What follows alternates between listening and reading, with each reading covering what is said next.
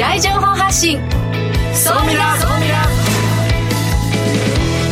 リスナーの皆さんこんにちは。大野康則です。榎戸紀子です。この時間は総ミラ相対的未来情報発信番組をお送りしてまいります。ニュースや情報をもとに仮説を立て予測することが可能な相対的未来につながるヒント、総ミラをいち早くリスナーの皆さんにお届けしていく情報番組です。パーソナリティは大野康則さんです。よろしくお願いいたします。よろしくお願いします。えのきどさんは今どちらにいらっしゃるんですか？今ね、私あのタンザニアの国立公園セレンゲティというところにいます。なるほど。なんかちょっとね、通信がひょっとしたら途切れちゃうかもしれないのでもし途切れたら私がそのまま進行しますよろしくお願いしますありがとうございますよろしくお願いいたしますさあもう一人ご紹介です日本能率協会総合研究所マーケティングデータバンクエグゼクティブフェロー菊池健二さんです。はい、えー、菊池健二です。こんにちは。今日はですね、えー、気候変動テクノロジー。これもあの注目の技術だと思いますけども皆さんにご紹介したいなと思っています。どうかよろしくお願いいたします。本日ゲストはこの方です。イオンリテール株式会社イオンモバイル事業部商品統括マネージャーの井原隆二さんです。井原さんどうぞよろしくお願いいたしますあはいイオンリテール井原でございますよろしくお願いいたしますあのイオンが実はこうモバイル事業っていうのをやっておりまして今までどういうことをやっていてそしてこれからどんなことをしようとしているのか後半たっぷりお話をお聞きしたいなと思っておりますこの番組は YouTube でも配信しています。YouTube はラジオ日経の番組サイトからご覧いただけます。こちらもぜひチェックしてください。それでは番組スタートです。この番組は日本能率協会総合研究所の提供でお送りします。総ミラートレンド。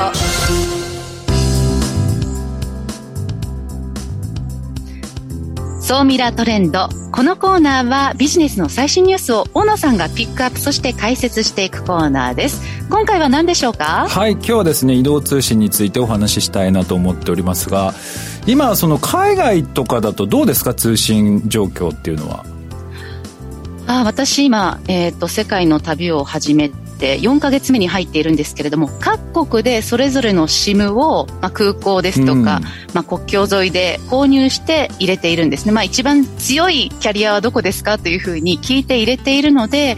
まあ、あまり問題はないですけれどもでもまあ私今、まあ、その国を変わるごとに、まあ、いちいちキャリアを変えているという状況ですね。なるほど。まあでもなんか通信もねなんか普通にこう世界中今どこでも、まあ、4G ですとか 5G とかできるようになってきたんだなっていうのは最近すごく感じるんですけれども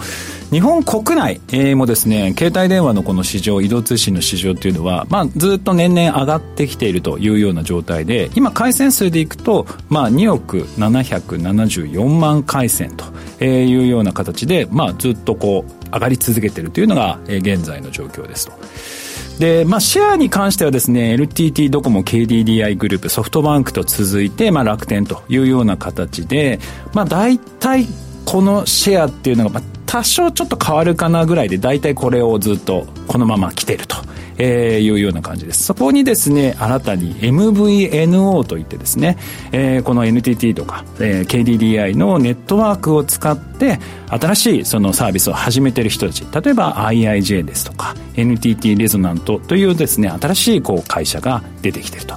でこれがですね大体13.8%というようなシェアになってるんですけれどもこの辺り見ると井原さん的にはどうなんですか？まず貢献してるのかいやもっとここを全体的に増やせるんじゃないかとかでいくと。そうですね本来あのかなりお安くといいますか通信コストを下げられるっていうサービスになりますので本来的にはもう少しシェアが高まってもいいのかなというふうに思ってますけどね。榎木戸さんはまあ最近ね海外とかに行かれてその SIM を交換するっていうまあ作業をこうするようになったのでこうなんかこう回線を変えるっていうのに慣れてきたかなと思うんですけど実際日本にいた時って MVNO っていうのをご存知でした？知りませんでしたね。あの、知識としてはありますよ。その大手キャリアの、まあ、通信回線を借りて、まあ、あの、通信事業者が、あのね、お安く提供できるっていうのは分かっているんですけれども、まあ、私自身、例えば、あの、まあ、今大手キャリアの通信会社の、まあ、店舗が家にから近いところを選んだりしていて、じゃあ、まあ、じゃあ、だからといってその通信キャリアを使っている MVNO に、まあ、乗り換えようかなとかっていうふうに考えたことがなかったですね。まあそうですよね。なかなかね、あの、知らない方たちもまだ非常に多いのかなと。で、実際ですね、あの、契約シェアっていうのもこう見てもですね、あの、一時はすごくあのシェア伸びていたんですけれども、最近2020年の3月以降はですね、えー、こう、契約件数っていうのが伸び悩んでいるというのが、この MVNO のサービス全体の市場になってきてますと。ただまあこのあたりがですね今後そのワンストップ戦略、まあ、菅政権の時にですね、えー、掲げていたその携帯電話料金を下げていこうというような形で制度等も整ってきてますのでちょっとこれからまた流れが変わってくるのかなと思うんですけれどもそのあたり原さんいかがですかね？そうですね。あの、かなり乗り換えやすくなってきてますし、まあ、あの、大手の事業者もですね、いわゆる格安のブランドを出されてきましたので、格安ブランド慣れた方とか乗り換えに慣れた方が今後、もっと多く増えるかなと思ってまして、まあ、そういう方々が MVNO に関しても興味を持っていただけるのかなと思ってますので、これからもっと伸びていくのかなというふうには期待しているところです。そうですね、あのだいぶそういった部分、制度も含めて変わりつつありますので、まあ、これからですね、まあ、本当、通信なしではもう我々のビジネスっていうのは成り立っていかなくなってきますし、えー、その新しい MVNO のやり方というものが出てきますので、まあ、今までと違うような新しいビジネスが生まれる可能性っていうのも非常に高いですので、まあ、そういったところをちょっと意識しながらですね、皆さん、あのこのこの市場がどうなっていくのか、ぜひちょっと注目していただければなと思います。ここまでは、総ミラトレンドでした。一旦 CM です。相対的未来情報発信。総ミラ。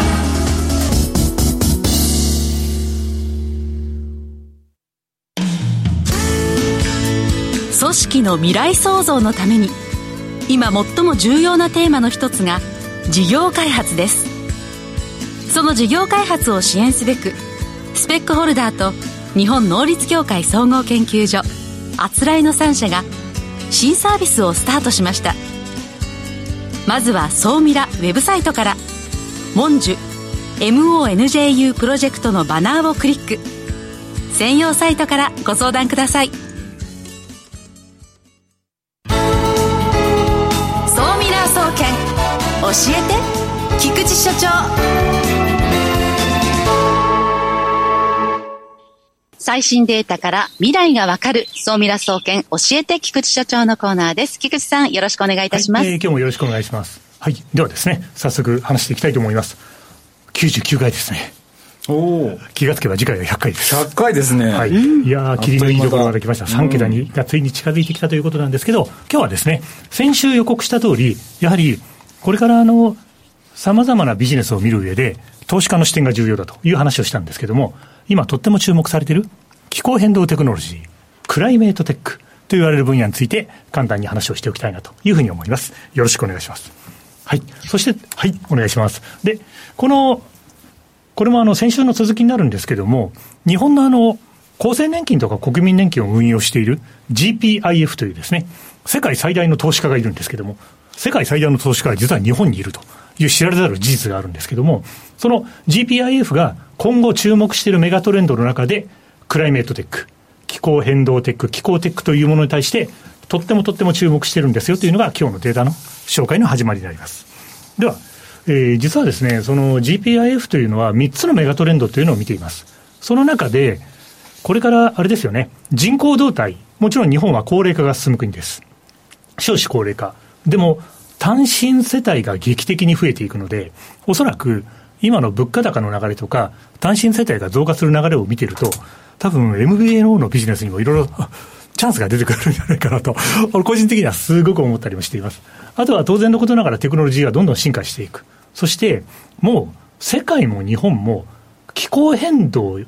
カーボンニュートラルも当然そうなんですけども、気候変動に対応していかないといけないと。これはもう国を挙げてやっていきましょう。お金を使っていきましょう。世界中がそういう流れになっているので、やっぱりそこでどんなテクノロジーが生まれてきているかというのは、ソーミラフリークの皆さんはぜひ知っておいていただけるといいんじゃないかと思います。さて、そんな気候変動テクノロジーなんですけども、えー、いわゆる VC ですね。はい。えー、ファンドの流れなどを見ていると、取引件数はどんどん上がってます。今あの YouTube でご覧になっている方は、あれ？2022年数字がえらく落ちてるじゃないと思った方いるかもしれませんが、これ、実はあのデータをまとめたタイミングの関係で、2022年は第一四半期のデータしか載っていないので、基本的には右肩上がりで、この気候変動のいろんな技術を持っているスタートアップ企業に対して、世界のいろんなお金が流れているのは紛れもない事実という感じになります。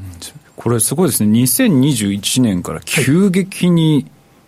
伸びてますね。はい、そうなんです。もう、やはり、あれですよね。アメリカにしても中国にしてもその分野にすごくお金を入れるみたいなことで結構やっぱり世の、まあ、米中二大大国、あとあの世界のトレンドを見てもやっぱりお金の動き方が大きいんですよね。そうなってくると、そこに当然のことながら、新たなテクノロジーを持った会社がいろいろ入ってきて、勝負をしようとしていると。やっぱりその流れはとってもとっても大きいかなと、まあ、いうふうには思います。はい。ということで、クライメートテックと言われる分野の市場がずっと伸びている。ということですね、見ておいていただきたいですし、まあ、どんな会社に注目すればいいかっていうのも、この後少しお話ができればと思います。で、一方ですね、まあ、日本はもう世界もそうなんですけども、TCFD というのがあります。えー、スペル4文字、TCFD。これ、ね、ここに賛同する企業がどんどん増えている。この TCFD っていうのは、要するに、気候変動に関する財務情報を開示していきますよということを宣言している。今までカーボンニュートラル宣言とかですね、あるいはサーキュラーエコノミー宣言とか、私たちは環境に優しいことをいろいろやっていきますと宣言する企業様が非常に多いんですけども、はい、イオングループ様も非常に注目されておられると思いますけども、そうなんです。TCFD というですね、気候変動に関して、あの、我々はしっかり見ていきますと、あの、財務情報としてもですね、あの、そこに対するリスクをどう見てるかということも含めて開示していきますということで、TCFD というこの用語が、これからものすごく、あの、なんていうんですかね、注目される言葉になっていく予感がするので、皆様方、ぜひ覚えておいていただきたいです。ちなみに、今、日本では、えー、1300社ですかね。1344社が、えー、TCFD に賛同しています。どんな素晴らしい顔ぶれが並んでいるかというのは、経済産業省のホームページでご覧いただけるので、チェックいただければというふうに思います。ということで、今日皆様方、ぜひですね、あの、気候テックというのは注目いただきたいというのと、あとは TCFD という用語をですね、今日、ご視聴の記念に、ぜひ覚えておいていただきたいなと、そんなふうに思います。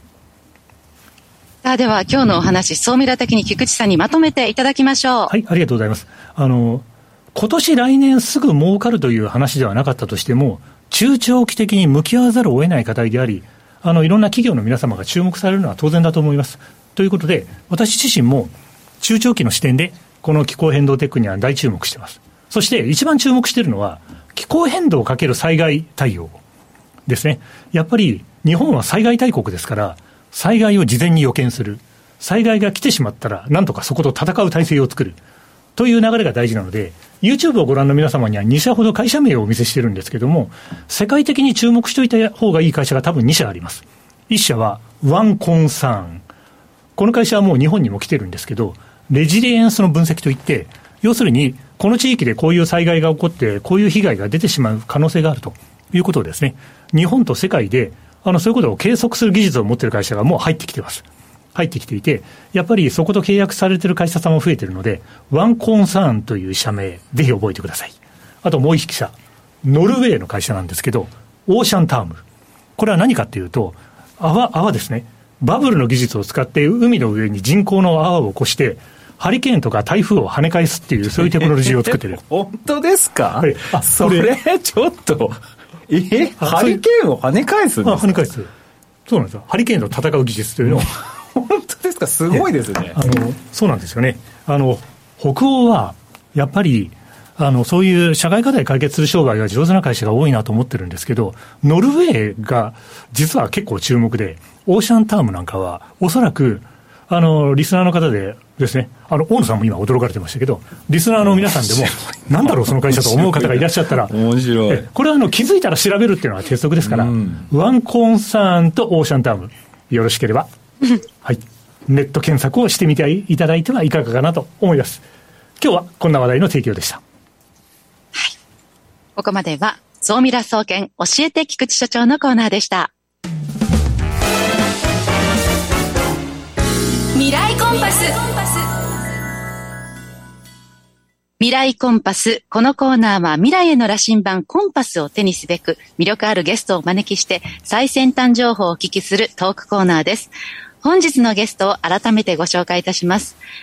イオンリテール株式会社イオンモバイル事業部商品統括マネージャーの井原隆二さんです。よろしくお願いいたします。はい、よろしくお願いいたします。この、まあ、小売ね、最大手のこのイオンさんが、えー、結構前からですよね、初期の頃からもうこういった MVNO のサービスってやられて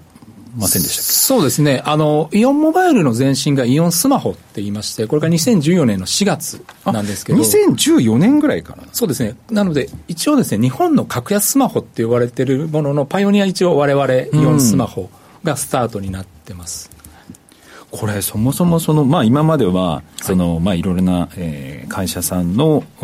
通信回線をもう販売しているっていうことをこうやっていたところに、はい MVNO という事業を自分たちでやろうっていうふうにこう決まったのはな、なんでなんですか？あそうですね。あの、まあ、スタート2011年の6月にイオンシムというですね、まず、格安シムサービスをスタートさせていただいたんですけども、まあ、当時でいきますと、その、なかなか、そのスマホを持ってる方も多かったんですけども、まあ、スマホが高かったりですね、その、あとまあ解約金があったりとか、いろいろこう、利用者にとって使いにくいものがあって、まあその声を我々代理店としてよく聞いてたと。いうこともあって、でまあ、世界を見ると、その MVNO というものをすでに、すでにあの、コンシューマー向けにやられてるところもあって、まあただ日本に関してはほとんどがまだ B2B のビジネスだったので、まあ、その、安くて、で、通信品質を下げて、通信速度を落とした、その通信サービスというのがあって、もですね、面白いんじゃないかというのが一番最初のスタートになりますね。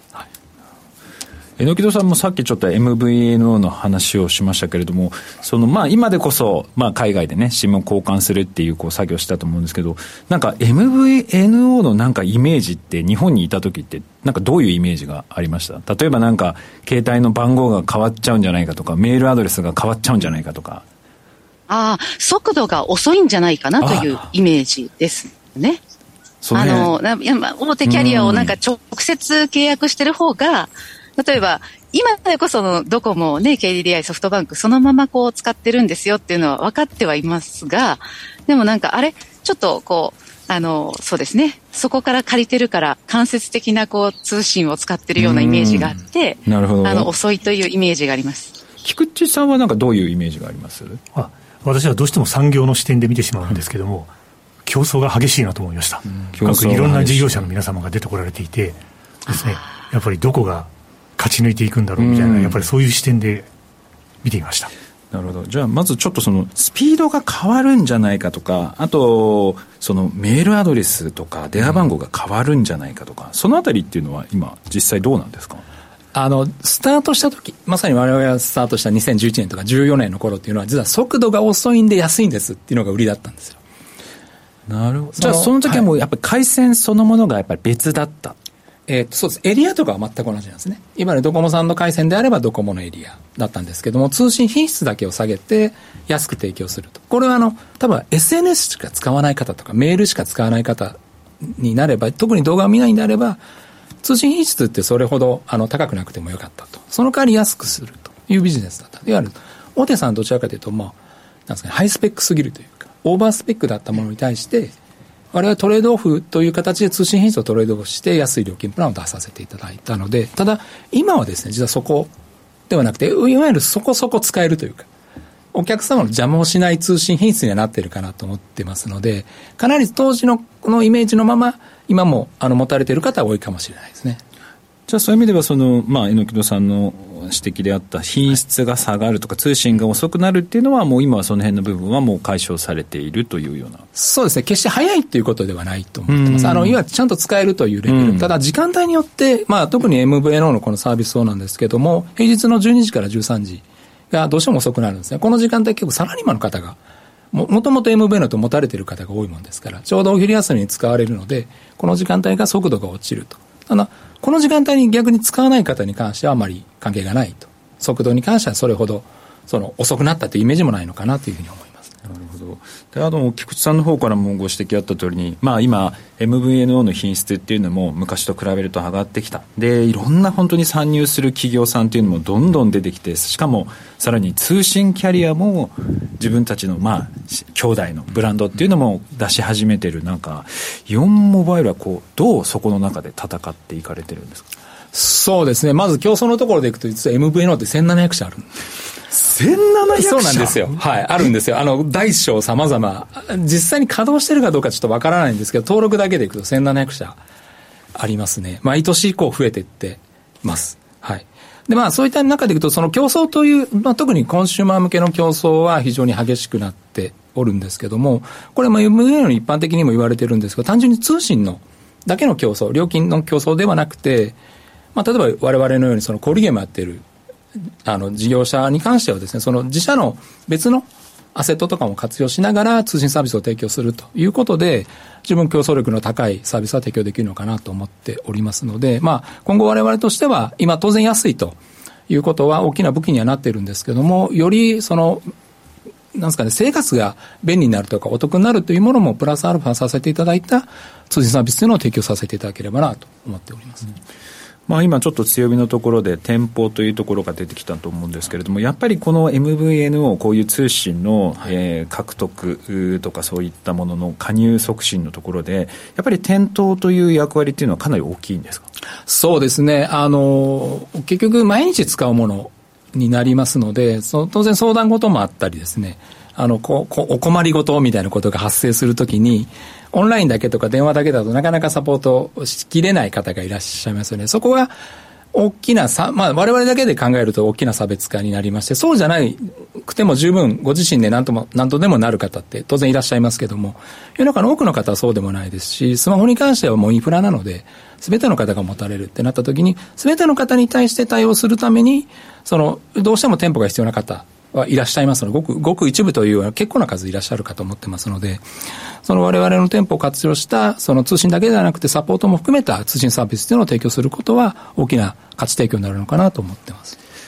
ちなみに榎木戸さんは家の近くのその店舗を利用されてたということなんですけど、やっぱりこう、わからないことあったらすぐに聞きに行けるし、まあもうよくわからないから全部お願いしますっていう、うん、そういう感じですか？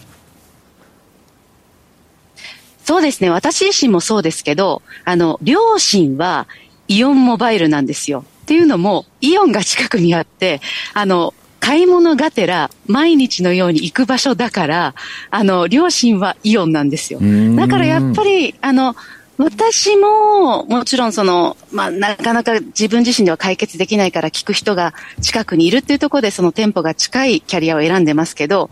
両親にとってもやっぱりすぐ聞くことができる。しかもいつもの生活圏の中にその場所がある。しかもお買い物ついでに聞けるっていうのが、なんかあの多分イオンモバイルを使ってるメリットなのかもしれないなと思うと、やっぱりどうせ自分のあの生活圏の中にあの聞ける人がいるのかっていうのはすごい大事な気がします。なるほど。あとはあのまあ、今、店舗のが非常に重要だというお話が一つありましたと。で、あとは、やっぱりあの、今、料金体系、あとはその通信のプランっていうのもかなり複雑になってきて、はい、もう本当に多様化をしてきてるんですけど、そんな中、イオンはどこを今目指して、そのサービスっていうのは設計されてるんですか？そうです。我々、まあ、その、大きく伝えてるわけじゃないんですけど、本当にお客様の邪魔をしない通信サービスっていうのを目指しているんですね。まあ、その邪魔っていろんなものがあると思うんですけども、まあ、その一つで通信、あの、我々の料金プランがあるんですが、これあの、1ギガ刻みに10ギガまで100円ごとですね、780円からスタートして、100円刻みで10ギガまでありまして、その先が20、30、40、50まで1000円刻み、10ギガ1000円刻みであります。まあ、いわゆる単価でいくと本当に100円1ギガというものになってるんですけども、これはその、ご利用者には、あの、来月、再来月、まあ、日々の生活ってどれぐらい通信使うかってわからないんですけども、その生活の環境の変化によって使われる量も変わってくるでしょうし、当然そのご家庭によっても、そのご自身のポジションによっても使う内容が変わってくるんであれば、そのご利用者に合ったその料金を選べるように、まず細かいもの作らせていただいているということになりますね。あとはその邪魔をしないっていうのは先ほど我々があったようなお店で何か困ったことがあってもそのなんとか解決できるとかそれ、もう少し言うと、そもそもトラブルが起こらないような環境をどうやって作るかみたいなところが我々としては今一生懸命取り組ませていただいていることになります、ね、そうするとまあお客さんのニーズに合わせてそのまあ料金もそうですし通信の容量もそうですし、うん、そこをこうシームレスにいろいろ変えられるようになっていると。あそうですね。で、それは逆あの逆をあれすると複雑になるってしまう要はどの料金を選んでいいのかっていうの分からなくなってしまうってう問題が発生するんですけど店舗があるおかげでそこが対面で接客できてるからそこをフォローできてるとかそういうことなんですか？あの、そうですね。あの、細かいので、複雑って言われるんですけど、逆に、あの、1ギガ刻みで100円なので、どちらかというと実はシンプルなんですね。あそのなるほど。僕らごご飯で言うんですけど、その大盛りとか、その100グラムごとにご飯選べた方が選びやすいですよね。確かに分かりやすいそうなんですよ。だからその、ね、大盛りの次がものすごくその何百グラムも増えるようなご飯じゃなくて、別にごご自身のお腹に合わせて細かく選べるので、お客様からは、使ってる方からは、むちゃくちゃシンプルって言われてるので、はい。なるほど。あとあの、アンケートの調査とかいろいろこう見てますと、はい、他のその通信業者さんに比べても、顧客満足度が非常に高いなという印象なんですけれども、やはりそこは戦略上、重要視されているんでしょうか？そうですね。あの、まあ、先ほどお伝えした本当に邪魔をしない通信とどう提供するかというところになると、まあ、お客様の声を聞きながらサービスを常に作らせていただいてますので、まあ、もともと我々のスタートも、代店をやってた頃にお客様の不満をお伺いしてて、我々なりの通信サービスを提供させていただいて、で、その後に関しても、日々お客様の声を、これ実は店舗があるのですぐ聞けるんですよね。あとスタッフからも、あの、こういう声があるっていうのが上がってきますし、我々は直接聞かせていただいているので、とにかくお客様の声を聞いた新しいサービスとか、あの、不足しているサービスを提供していくっていうことに関してもかなり力を入れてますので、顧客満足だけはです、ね、かなり意識してやらせていただいてます。ありがとうございます。えー、残りはですね、総ミラアフタートークの方でもですね、この MVNO の話、詳しくお話をお聞きしたいなというふうに思っております。えー、本日のゲストはですね、イオンリテール株式会社イオンモバイル事業部商品統括マネージャーの井原隆二さんにお越しいただきました。ありがとうございました。ありがとうございました。ここまでは、未来コンパスのコーナーでした。えのきどさん、なんかあの、時々 後ろから声、鳥の鳴き声が、ね、自然感が出てすごくいいです。ですね、自然の中、もう夜、あれです。ハイエナとか、ライオンの声が聞こえるところで寝てます、今。えー、テントですけど。あの、YouTube をご覧の方はちょっとわかると思うんですけど、実はあの、今、完全外にいます。え、木田さん、あの、そうそうそう。テントの中にいます。そうなんですよ。テントの中にいるんですよ。今日もね、あの、電気水道がないところなので、あの、昨晩もろうそくの明かりで、食事をしました。えー、なかなかそれは今の日本では体験できない。すごいな。でもハイエナだ大丈夫なんですか？それは。いやもうテントねだからしっかり閉めて寝てますよ。周りもだから、まあ、ホテルの、まあ、テントスタッフの方がうろうろしてあの警備してくれてるんだと思うんですけど。いやすごいな。あのあの生きて来週もお会いできることを 楽しみにしてますいやすごい環境だな。またちょっと来週楽しみにしております。今週も木田さん菊池さんありがとうございました。ありがとうございました。ありがとうございました。この番組は日本能率協会総合研究所の提供でお送りしました。